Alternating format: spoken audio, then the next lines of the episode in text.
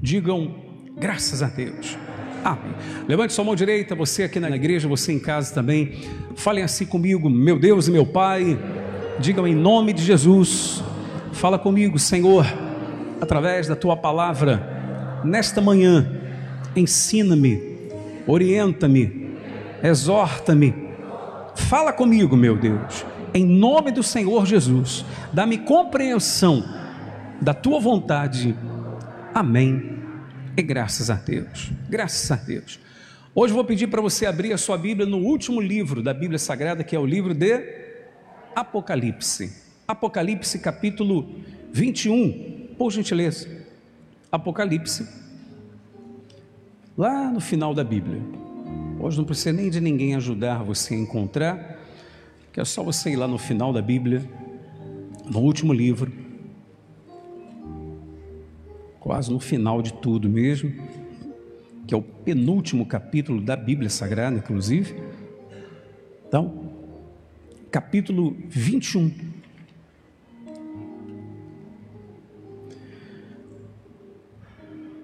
Capítulo 21 de Apocalipse. Por favor, você de casa também, abra aí a sua Bíblia.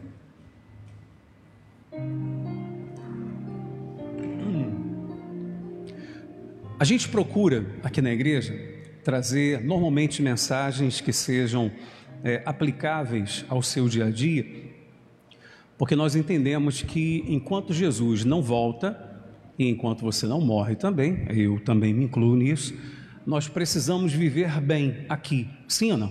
Quem quer viver bem aqui, diga eu.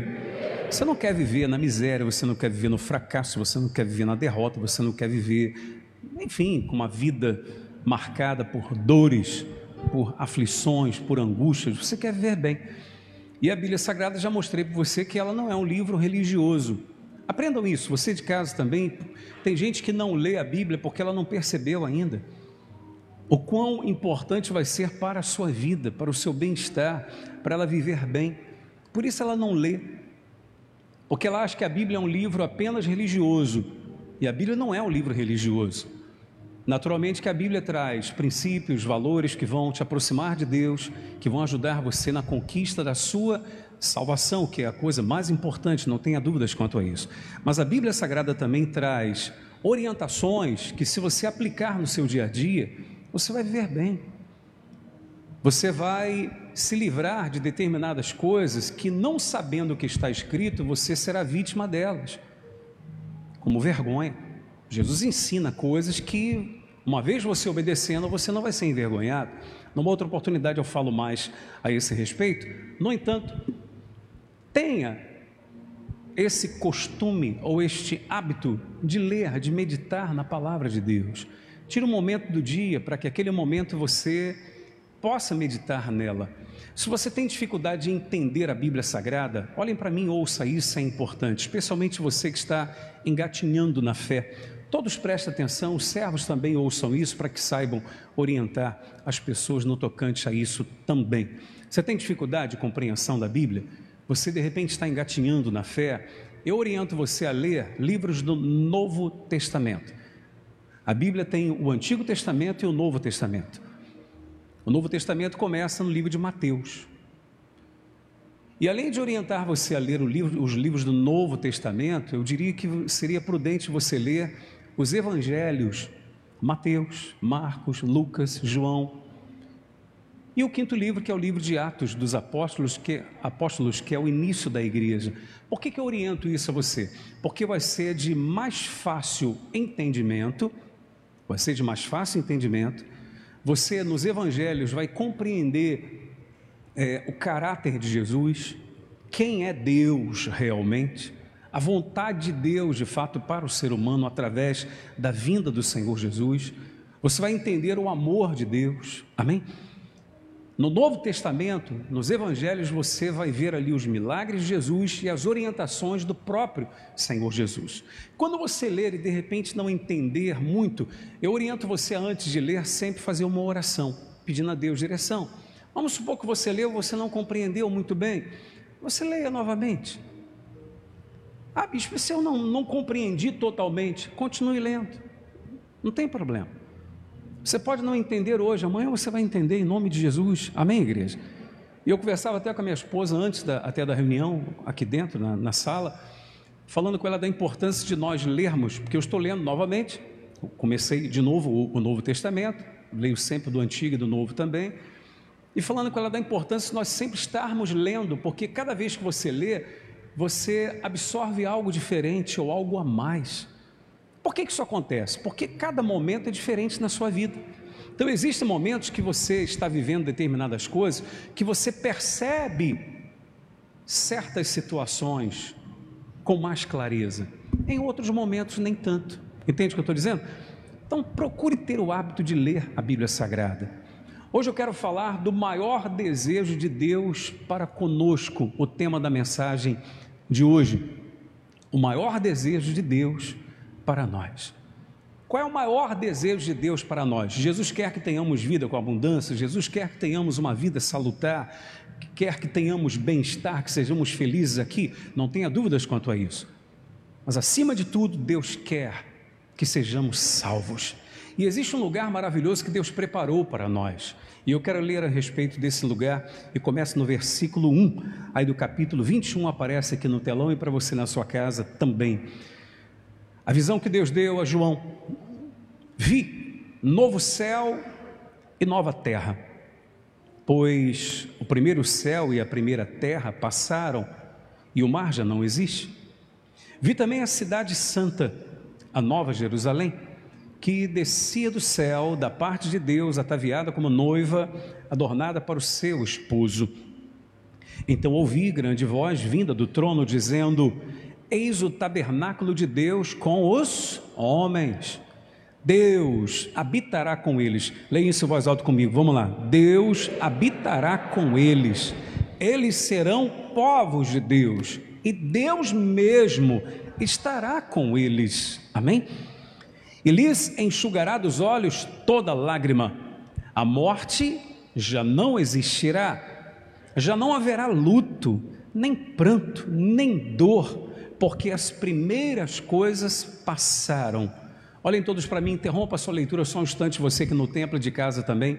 Coloque atenção em mim, por favor, no nome do Senhor Jesus. Isso. Ouçam-me atentamente.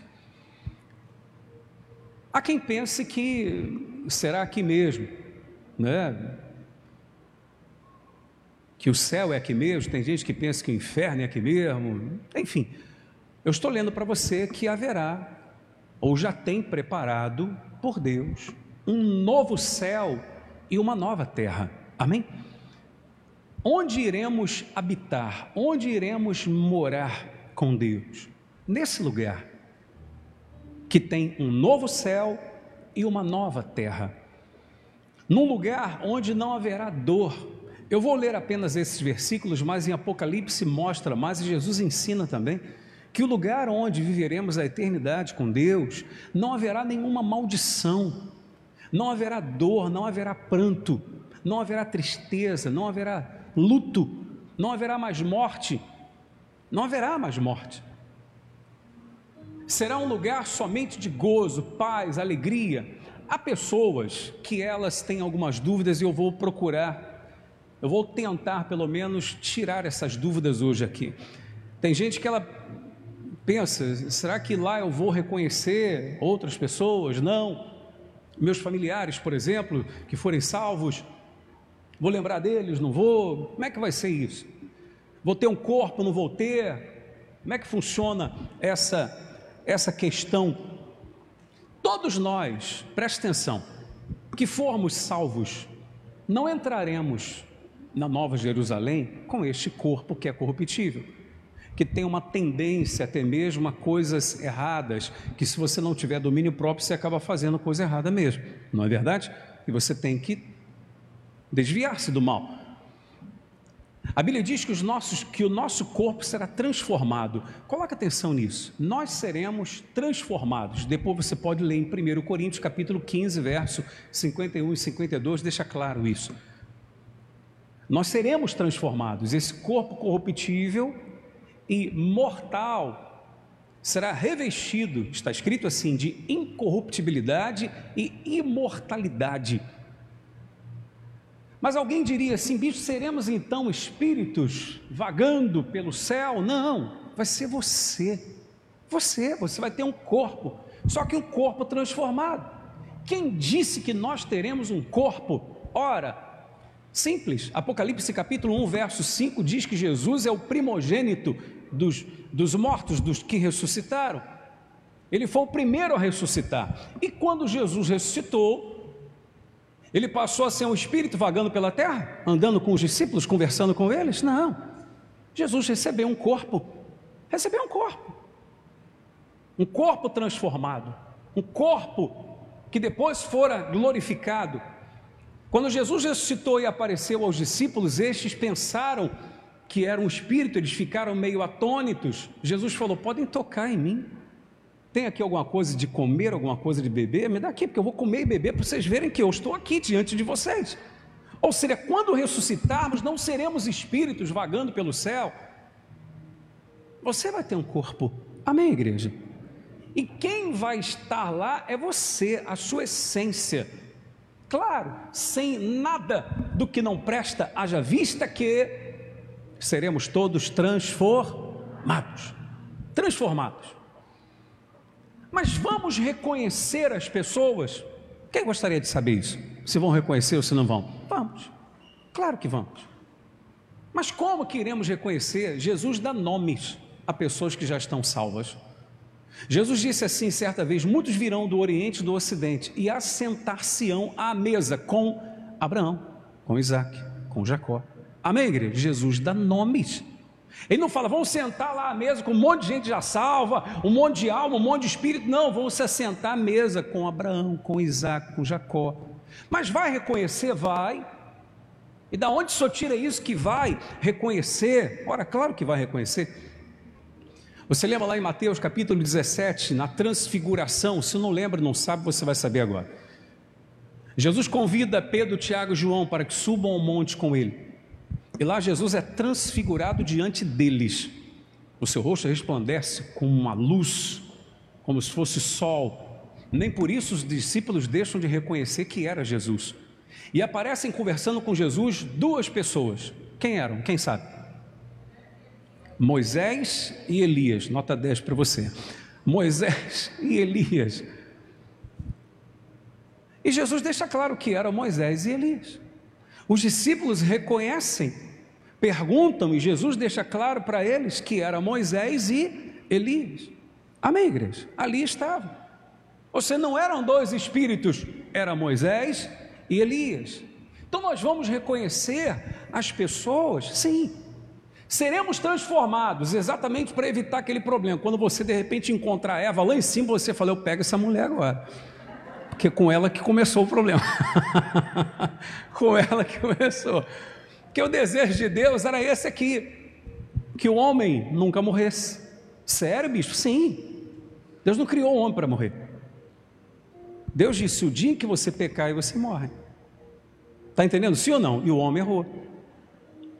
Aí que entrou a morte no mundo, aí que entrou o pecado no mundo, aí que o mal passou a subjugar o homem. O que, que Deus faz então? Ama tanto este ser que somos nós, envia o seu próprio Jesus para que você entendesse o amor dele para com você. Deus envia o próprio Jesus para se sacrificar em favor de nós, por amor a nós. Deus demonstra o seu amor, não com palavras, mas demonstra o seu amor com atitude, porque amar é ação, não é apenas falar. Amém, igreja? Não é apenas falar, é você agir, é você demonstrar esse amor e Deus demonstra o seu amor. Amém? Deus demonstra o seu amor em nome de Jesus demonstra o seu amor para conosco, dando Jesus em nosso lugar, para que morresse em nosso lugar, para que se sacrificasse em nosso lugar. Para quê? Para que os nossos pecados fossem lavados e remidos, e para todos quantos aceitassem Jesus como Senhor e Salvador tivessem direito a entrar um dia neste lugar, que não haverá dor, que não haverá tristeza, que não haverá luto, só gozo, paz, alegria no Espírito Santo. Alguém diria, mas lá não vamos fazer nada? Claro que vamos, a Bíblia diz que serviremos ao Senhor. Haverá trabalho, hein, pessoal? Amém, igreja? Não, estou falando porque tem gente que não gosta. Haverá. trabalho. Vai trabalhar. Vai comer também, amém? Aí tem gente que já se animou mais. Poxa, vai comer, amém? Vai comer. É, mas quem disse que vai comer? Claro que vai, ué. Mas da onde o senhor tirou isso da Bíblia? Lembra que Jesus disse assim? Deixa eu lembrar aqui. Aos discípulos, antes de participar da Páscoa, da ceia com eles, não da Santa Ceia só em si, da ceia que foi na Páscoa. Jesus disse: Poxa, eu, eu estava muito desejoso de participar desta Páscoa com vocês. Mas quero dizer para vocês que essa é a última vez, eu não mais participarei dela, não mais beberei o vinho com vocês. Só farei isso novamente no reino de meu Pai. Amém? O que, que quer dizer isso? Que lá nós também vamos o quê? Vamos comer e beber. Está feliz com isso agora? Amém, igreja? Feliz? Então, aí eu estou, porque eu gosto muito de comer. Amém, igreja? Em nome de Jesus, é bom. Então você não vai ser um espírito vagando, não, pessoal. Vai ter vida. Vai ter vida. Vamos reconhecer as pessoas, sim, só que Deus, nessa questão de transformar, Deus é tão sábio. Ouçam isso para aprender, todos. Eu queria que você prestasse atenção nisso, hein? Olhem todos para mim aqui, você de casa também, isso é fundamental. Alguém diria assim: Poxa, bicho, e familiares meus, pessoas que eu amo, que realmente não quiseram saber de Jesus, muito pelo contrário, blasfemaram e morreram dessa maneira, não não estão salvas. Como é que vai ser? Poxa, lá eu vou vou vê-las no inferno. Lá eu vou ver essas pessoas no inferno, sofrendo, gemendo, eu vou lembrar delas. Põe atenção nisso, por favor. Não.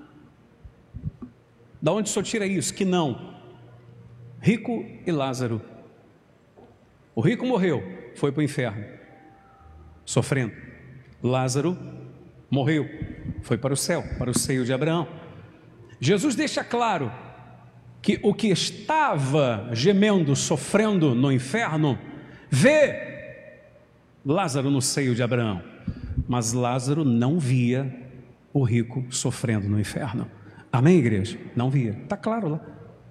O que estava sofrendo, esse via e pedia para Abraão, por favor, deixe que ele molhe o dedo em água e toque na minha língua, porque eu estou aqui sofrendo em meio a essas chamas. E não tem como, havia um abismo entre, e há um abismo entre o céu e o inferno. Quem está salvo, está salvo. Quem, quem não está, não vai ter como passar para o lugar da salvação. Então, o que estava sofrendo no inferno via Lázaro no seio de Abraão, Lázaro não. O que nós entendemos com isso? Não precisa você ficar preocupado de lá você, poxa, mas aquele meu familiar foi para o inferno, que tristeza, estou vendo ele lá no inferno. Não, isso não vai acontecer. Amém, igreja? Não vai acontecer. Deus tem isso para nós. Deus tem algo maravilhoso para todos nós. E isso é para sempre. Veja que eu li com vocês que Deus mesmo estará com todos, porque essa sempre foi a vontade de Deus. Quando Deus criou o homem e colocou no Éden, que é o jardim do Éden, Éden quer dizer prazer, Deus descia todos os dias para visitar o homem. Amém? Deus descia para visitar e conversar com o homem, porque o desejo de Deus foi sempre estar junto. Tanto é verdade que Deus envia Jesus, não para ser alguém distante, mas para ser alguém próximo, para andar junto, para estar junto, para auxiliar, para levantar o caído, erguer o prostrado, abraçar o que estava desprezado, anunciar boas novas até os pobres que eram rejeitados pelos judeus e por aqueles que achavam-se alguma coisa, especialmente. Jesus veio e andou próximo e carregou sobre ele os nossos pecados. A boa notícia é, meu amado, que Jesus veio, Deus, Jesus é Deus, amém? Deus se fez carne e habitou entre nós, assim está escrito. João capítulo 1. Então, o Verbo se fez carne, o Verbo de Deus, quando você lê na Bíblia, Verbo de Deus, verbo em letra maiúscula, está referindo-se ao Senhor Jesus, ok? Ele se faz carne e habita entre nós. Por que, que Deus se fez carne, assumiu o nosso corpo? viveu como cada um de nós, venceu num corpo semelhante ao nosso todos os pecados, todos os erros, não errou, não falhou, para que através do seu sacrifício nós então recebêssemos o seu corpo. Amém, igreja? Jesus então passou a ter um corpo semelhante ao nosso, veio esse mundo, viveu em carne e osso. Quando estivermos com Ele para sempre, seremos transformados e receberemos um corpo semelhante ao dele. Isso deu para você entender? Ele desce e se faz como a gente. Você se sacrificou para andar com Deus, para vencer nesse mundo os erros, as falhas, andar com Jesus, então você vai ser premiado recebendo um corpo semelhante ao dele, incorruptível. Amém, igreja? Que não vai ter mais esse problema, como eu falei instantes atrás. Ah, não acredito. Aí alguém fala, aquela ali que foi a Eva, que estragou tudo lá no, no, O Adão é aquele ali que se deixou levar por ela, e você imagina, com a mesma natureza, já ia olhar como? Quero nem papo, meu irmão. É ou não é? Quero nem papo. Quero nem conversa com esse cara. Então não vai haver isso. Não tem esse problema. Estão entendendo? Quem está compreendendo o que eu estou falando em nome de Jesus? É o que Deus tem para nós, o melhor. Deus não tem qualquer coisa, não. Não pense que a vida é só aqui, pronto. Não, tem curtir mesmo e tal. Curte mesmo, a torta e a direita, porque daqui a pouco morre, não tem mais nada. Quem falou? Aí é que vai começar. Aí é que vai começar, meu amado. Aí é que vai começar. Aonde você vai passar a eternidade? Amém? Vamos lá, voltando aqui ao texto. Qual versículo que eu parei, igreja? Quatro foi o último que eu li, né?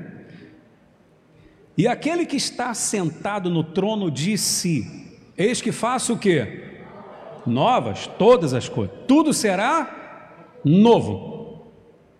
E acrescentou: Escreve, porque estas palavras são o que, igreja? Fiéis e verdadeiras são fiéis e verdadeiras, vão se cumprir. Disse-me ainda: tudo está feito. Eu sou o Alfa e o Ômega, o princípio e o fim. Eu, a quem tenho o que?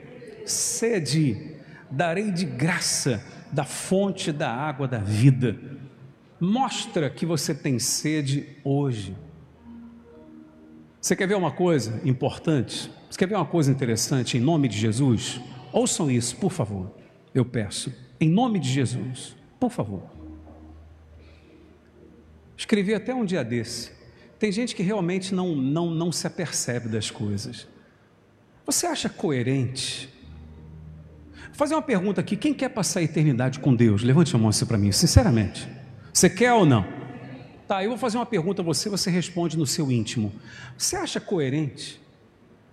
Você de casa também a pessoa dizer que quer passar a eternidade com Deus, mas não tem prazer de estar na casa dele hoje? O que, que você acha? Não, eu quero passar a eternidade com Deus, sério. Por que, que não se esforça para estar na casa de Deus? Muitas pessoas. Por quê? Ah, não tem nada a ver, bicho. Tem algum outro lugar que você ouça mais a palavra de Deus ou busca Deus do que na casa dele? Tem? Não existe. É coerente isso? A pessoa dizer que quer passar a eternidade na Nova Jerusalém, mas no lugar que hoje Deus preparou para que a pessoa possa estreitar comunhão com Ele. Porque você vai dizer que é a mesma coisa?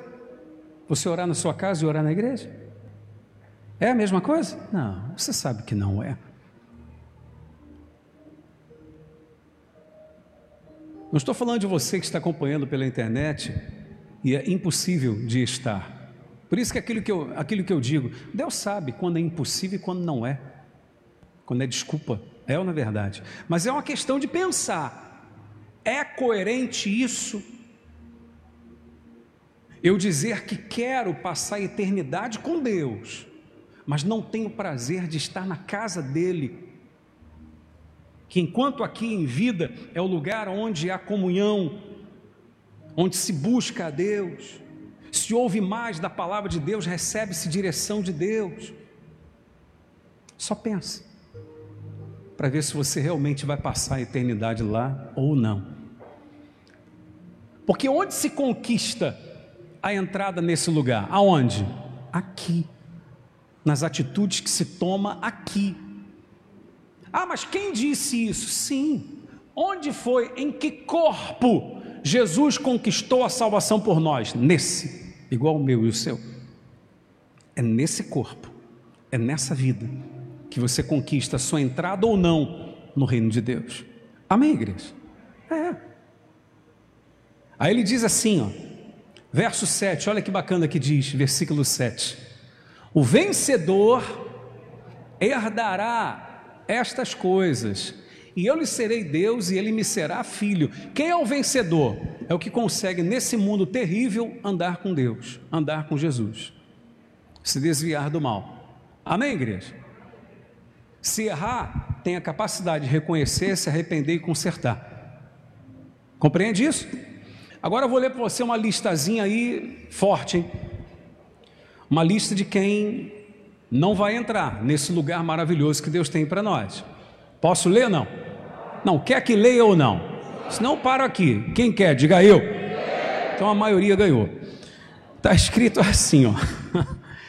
Quanto, porém, olha a lista, hein? Quanto, porém, aos covardes, aos incrédulos, aos abomináveis, aos assassinos, aos impuros, aos feiticeiros, aos idólatras e a todos os mentirosos, a parte que lhes cabe será no lago que arde com fogo e enxofre, a saber, a segunda morte. Antes de eu dar ênfase à lista e explicar rapidamente cada um da lista, dessa lista aí forte de quem não vai entrar no reino de Deus, mas vai ficar de fora. Mas a parte que cabe a essa turma aqui é o lago que arde com fogo e enxofre, que é a segunda morte. Deixa eu ler dois versículos para você do capítulo 20, que é o capítulo anterior, verso 14, vai aparecer aqui. Apocalipse 20, verso 14 diz assim: Então a morte e o inferno foram lançados para onde? dentro do lago de fogo. Esta é a segunda morte, o lago de fogo. E se alguém não foi achado inscrito no livro da vida, esse foi lançado para onde? Para dentro do lago de fogo. Olhem para mim, por favor, só para você entender. Talvez você diga assim, bicho, segunda morte? O que quer dizer isso? Existe a primeira morte e a segunda. Qual é a primeira morte? É essa que qualquer um de nós podemos ter ou enfrentar a qualquer momento. Amém? Porque para morrer basta o quê? Eu pergunto, você responde sem medo. Para morrer basta o quê? Quem está vivo, diga eu. Olha quantos candidatos. Não, está. Somos, eu e você. Não, igreja? Somos candidatos. Ao quê? À primeira morte também, porque estamos vivos. Estamos vivos. Isso é fato, pessoal. Somos candidatos, porque estamos vivos, a passar pela primeira morte. Mas a primeira morte não é nada, isso aí é tranquilo. Pode acontecer hoje, pode acontecer amanhã, pode acontecer depois de amanhã, ou não? Pode, pode acontecer a qualquer momento, a, segunda, a, a primeira morte. O que não pode acontecer com você é a segunda morte. É quando chega o grande dia do juízo, você despertar não na Nova Jerusalém, mas despertar para ser lançado nesse lugar de choro e ranger de dentes, de fogo eterno, lago de fogo. Eu não sei se você percebeu a morte e o inferno. Lembre-se, na Nova Jerusalém não haverá mais morte, porque morte significa ausência de Deus, ok? Ouçam, por favor, aprendam isso em nome de Jesus. Coloque atenção para você entender e aprender. Morte, ausência de Deus, diz que a morte e o inferno serão lançados no lago de fogo. Quer dizer então que o inferno não é o pior? Não. O inferno é só uma antessala do lago de fogo. Amém, igreja? Está entendendo sim ou não? Porque o inferno foi lançado para dentro do lago de fogo. Se pessoas sofrem hoje, sendo às vezes atormentadas por espíritos imundos, coloque atenção em mim. Se pessoas sofrem hoje, sendo atormentadas por espíritos imundos, imagine o que não vai acontecer nesse lugar, nesse lago de fogo e enxofre, sendo atormentadas dia e noite pelo mal, porque lá estará todo o mal. E não é para lá que você quer ir, não é para lá que você vai, amém, igreja? Não é para lá que você vai, amém, igreja? Nós vamos para Nova Jerusalém, dá um brado de vitória quem crê, amém.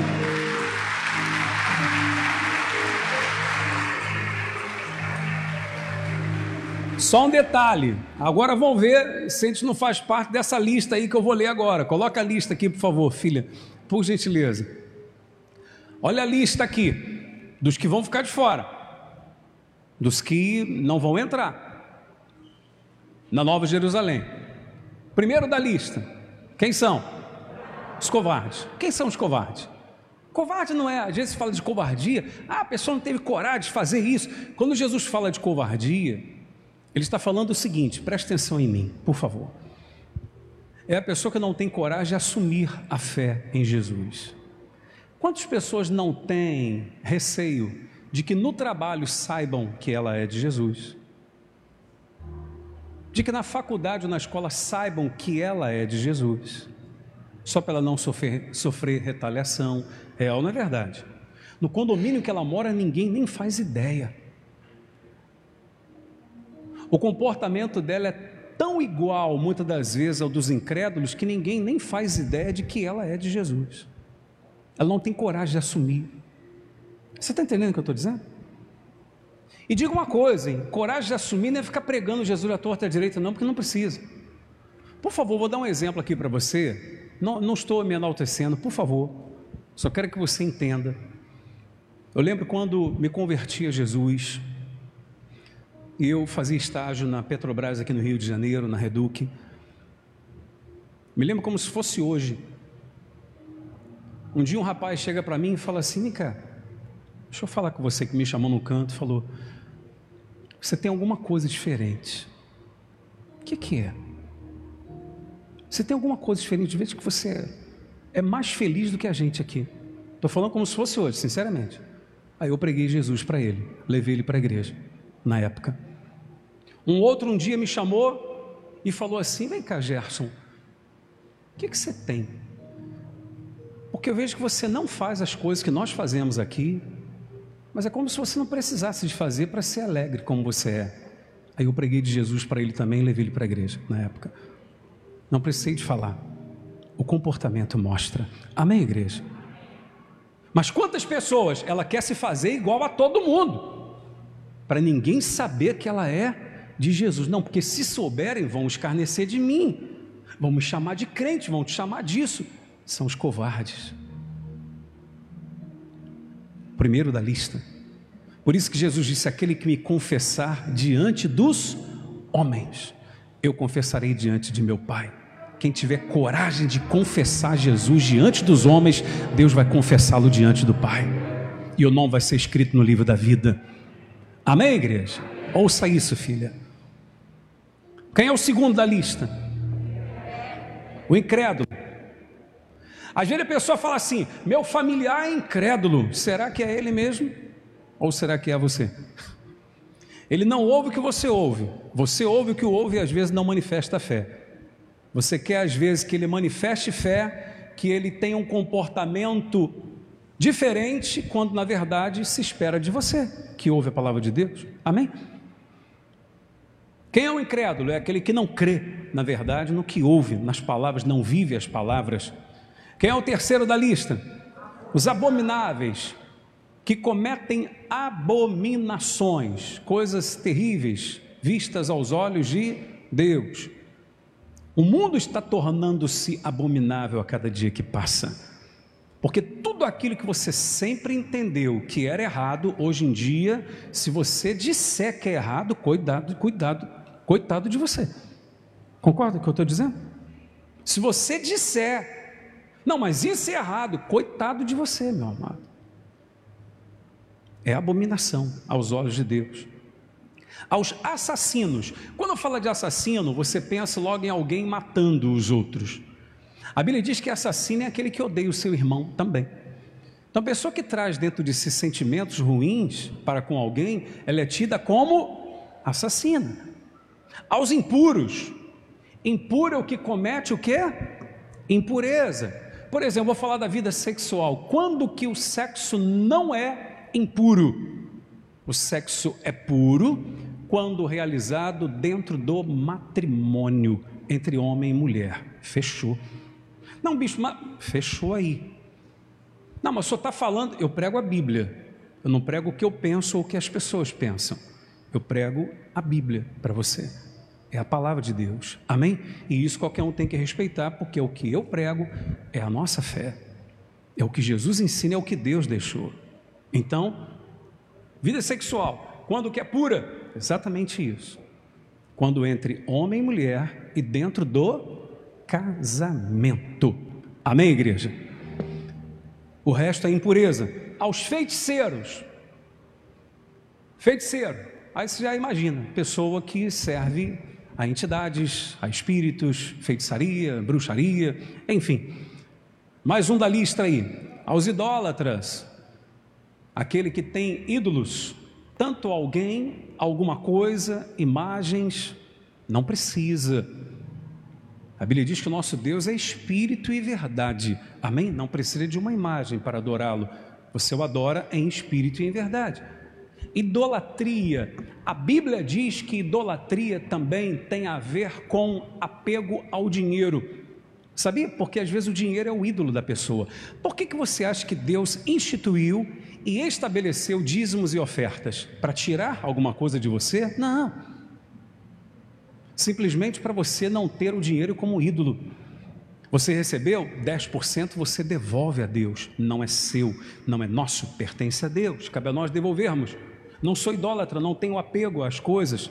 Estou falando que isso é bíblico, tá? Idolatria também é tido como apego ao dinheiro ou alguma coisa.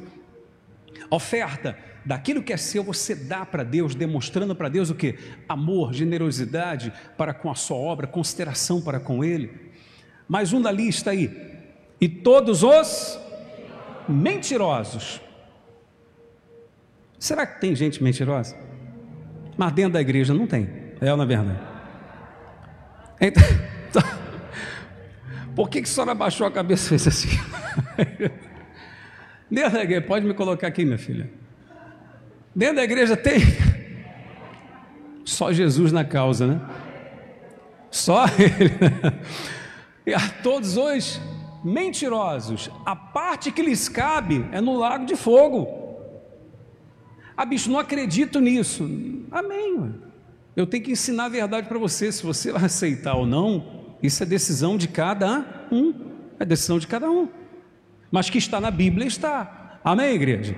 E nós pregamos a Bíblia, que é a palavra de Deus que é o único livro que se cumpre verdadeiramente. Que se você obedecer o que está ali, você vai ver que se cumpre. Grandes filósofos falaram de coisas, pessoal, que já estava na Bíblia já. Eu vejo às vezes pessoas falando assim: poxa, o filósofo tal falou isso, você vê que coisa, que sabedoria. Falou porque já, alguém já tinha falado. Aí você vai dizer: não, aí você vai ver lá Sócrates, Platão, Aristóteles. Sócrates séculos antes de Jesus, já falava a respeito disso, Jesus só repetiu, e Salomão, que viveu muito antes dele, que Deus já havia lhe dado a sabedoria para dar alguma direção para a pessoa fazer algo, e vem o outro só repete, amém, igreja? Só que com outras palavras, já está na Escritura já. O que você precisa para viver feliz está aqui na Bíblia, na palavra de Deus, amém, igreja? E há livros, obviamente, que são importantes você até ler, que ajudam, mas que você vê que no fundo, no fundo, a fonte é a Escritura Sagrada, é a palavra de Deus. Amém? Deus tem o melhor para nós.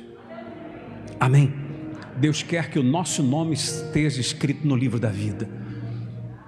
Deus te trouxe aqui hoje e faz com que você acompanhe essa reunião hoje, porque Deus quer levantar corajosos, vencedores. Quem são os vencedores? Ele disse: o vencedor vai receber tudo isso que eu tenho preparado. Quem é o vencedor? Aquele que tem coragem de assumir Jesus, aquele que tem disposição de se desviar do erro, aquele que tem a capacidade de reconhecer seus erros, suas falhas e consertar, aquele que tem, de fato, a disposição para desviar-se do que não presta e começar a andar em novidade de vida com Jesus, aquele que tem a disposição de dizer: a partir de hoje eu vou agradar a Deus acima de qualquer coisa, não importa se vão me recriminar, se vão virar as costas para mim, não importa, porque eu quero garantir a minha entrada no reino dele.